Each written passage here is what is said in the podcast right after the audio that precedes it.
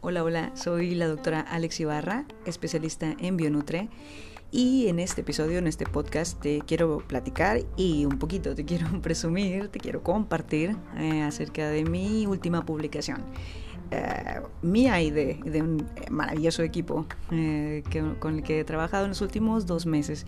aquí en la descripción de aquí abajo se encuentra un link en el cual tú puedes darle clic y te va a redireccionar a la página de ResearchGate en la publicación titulada Guía para padres, hablemos del coronavirus. Cuento gráfico para niños. En inglés se titula Let's Talk About the Coronavirus, A Parent's Guide and Graphic Story for Children.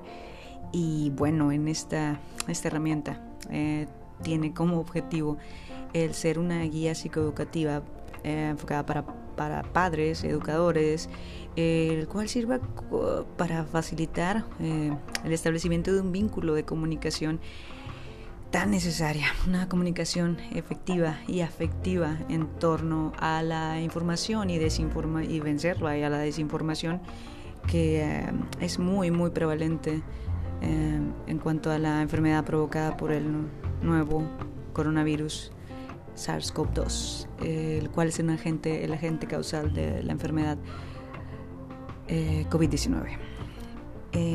pues bueno, te platico que esta, esta obra eh, fue, eh, empezó a gestarse, empezó, empecé yo a, escribirla y a utilizarla. Así el, el, esbozo, todo nació por, eh, porque hace algunos meses me percaté que mi sobrinito tenía, eh, empezó a, presentar eh, muchos miedos y muchas em, conductas eh, muy, muy diferentes a las cuales él había presentado antes. Él empezó a cambiar su forma de ser em, en los momentos en los cuales en este, pues en, estos, en este año 2020, en el cual fue grabado este podcast, cuál es grabado este podcast, em, pues él empezó a presentar conductas de mucha ansiedad principalmente y eh, pues él básicamente fue mi inspiración para, para escribir esto. Eh, muchísimas gracias a, Lorena Cuevas, a, Paco, a Paco Cantú por la edición, eh, lo que son los gráficos ahí fueron, pues fueron realizados por su servidora. Y pues está la fuente, lo que es el, por la Organización Mundial de la Salud, de acuerdo a la información publicada hasta el momento, que es diciembre del 2020. Y pues bueno, te quiero platicar. Vamos a abordar un poquito acerca de esto. Y yo retomo lo que es la, eh, pues la frase tan frecuente de, por parte de la Secretaría de Salud y, de muchos profesionales, muchos colegas, que si te cuidas tú, nos cuidamos todos. Eh, lo que es esta obra está dividida en dos secciones. La primera es una guía principalmente para una guía psicoeducativa para padres eh, en torno a la, preparación o el abordaje de estos temas en cuanto a, pues sí, prepararnos mentalmente, emocionalmente principalmente. Eh, y pues quién mejor que, que, los adultos, los familiares, los, los adultos, mamá, papá, abuelitos, tíos, los más cercanos a los pequeñines, para hablar acerca de estos temas.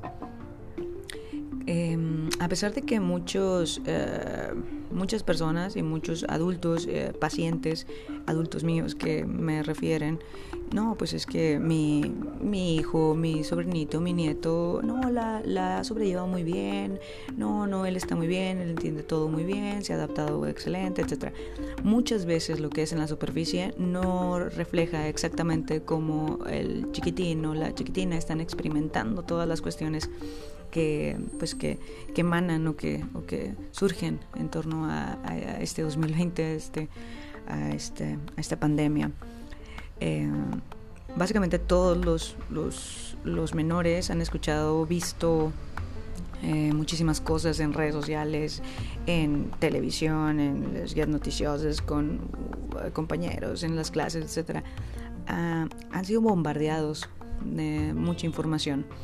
Eh, el solo hecho de los cambios del, home office, de que ya no puedan salir los fines de semana, que no puedan convivir con otros compañeritos, el hecho de que papá y mamá o los familiares estén en casa en lugar de salir, o sea, el romper con la cotidianidad, la nueva normalidad, es un estado de, una crisis vital estresante, em, la cual eh, pues ha generado y ha mermado la salud de millones de personas en el mundo. De hecho, en México se estima que uno, uno de cada tres personas en México ha tenido por lo menos síntomas de leves a moderados de, en torno a, síntomas depresivos, ansiosos, trastornos del sueño, insomnio.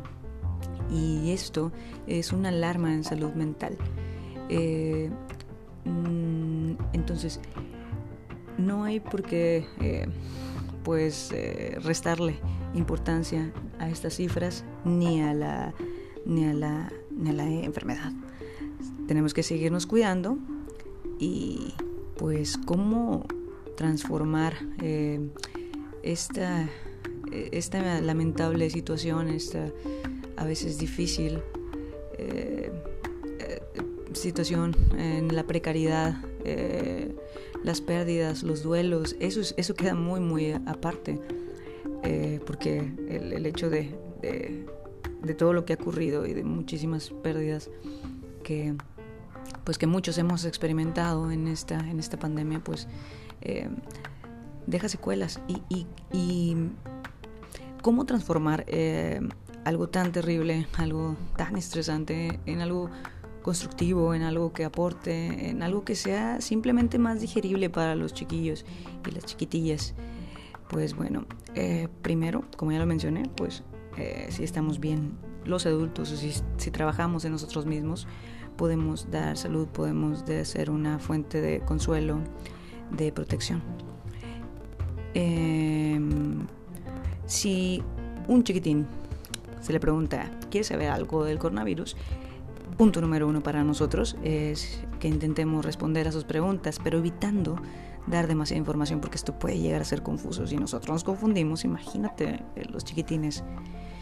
Punto número dos, si no conocemos las respuestas porque no todos sabemos todo, eh, ni siquiera los médicos sabemos toda la información, pues sabio no es el que tiene las respuestas, sino el que sabe dónde buscarlas. Y es súper válido el realizar una búsqueda juntos tú y los pequeños. Principalmente hay que priorizar la información que se, que se proporciona por parte de las autoridades oficiales, de, lo, de la OMS, del IMSS, de la Secretaría de Salud. Em, y punto número tres, pues al finalizar la charla, em, pídele eh, que te explique con las palabras, pídele al, menor, a la menor que, que ahora eh, te explique qué es lo que entendió.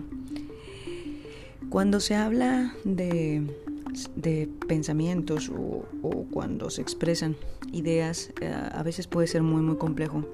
Si nos enfocamos en las emociones, puede ser eh, más fácil eh, guiarnos. hay que mostrarnos abiertos, invitarlos a hablar sobre lo que están sintiendo y es súper válido hablar acerca de nuestros propios sentimientos, emociones, miedos, tristezas, fantasías. Y en cualquier momento que surja el tema, es apropiado preguntar, ¿y cómo te sientes tú? ¿Es agradable o no? ¿O qué piensas de eso que me dices? Escúchalo, escúchala, pregunta, ¿por qué? Sé curioso, sé curiosa. Y si son más pequeños, en lugar de preguntar por qué, intenta preguntar cómo.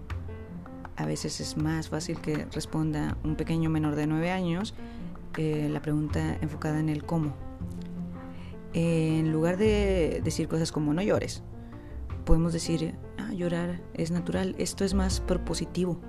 En lugar de decir no tengas miedo, un yo te cuido cambia el mundo.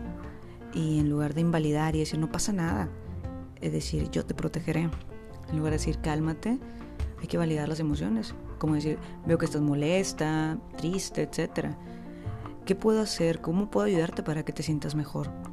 Eh, también hablar acerca yo también siento, no sé, pero podemos buscar, encontrar soluciones y en torno a las, soluciones hay que enfocarnos en, ellos, en los chiquitos, qué es lo que pueden hacer, qué es lo que sí pueden hacer, qué es lo que puede estar bajo su control, bajo su dominio. Eh, hacer que se sientan capaces, validando sus logros y enseñarles nuevamente a, lavar las manos, eh, limpiar sus juguetes, son cosas que, ellos mismos pueden hacer. La, y también, bueno, como, eh, antídoto de la locura es la estructura. Y es, yo te recomiendo que, establezcas una rutina en casa. Em, horarios, agenda, eso, eso es muy tranquilizante. Lo que es la, la rutina para los chiquitines en medio de este caos es muy tranquilizante. Y pues bueno, ah, como ya lo mencioné, primero, antes de ser portavoces de la salud o de la tranquilidad, pues nosotros también tenemos que reconocer y manejar nuestras propias ansiedades. Cuando te percates que sientes ansiedad o algún sentimiento intenso, desagradable, aunque no sepas lo que es, date tu tiempo. Pide un tiempo fuera. Trata de calmarte, relajarte, antes de conversar con los pequeños acerca de esta situación que estamos viviendo. Y de nuevo, si te cuidas tú, pues nos cuidamos todos. Y la distancia nos hace más fuertes, al menos pues hasta que todo esto se convierta en una en un recuerdo. Si tienes alguna duda, si requieres más información en torno a este tema, si crees que em, eh, este 2020 ha dejado secuelas eh, imborrables o muy difíciles de trabajar, muy complejas, te invito a que, me, que nos envíes un mensaje, que me envíes un mensaje aquí por medio de una nota de voz o te comuniques con Diego Nutre.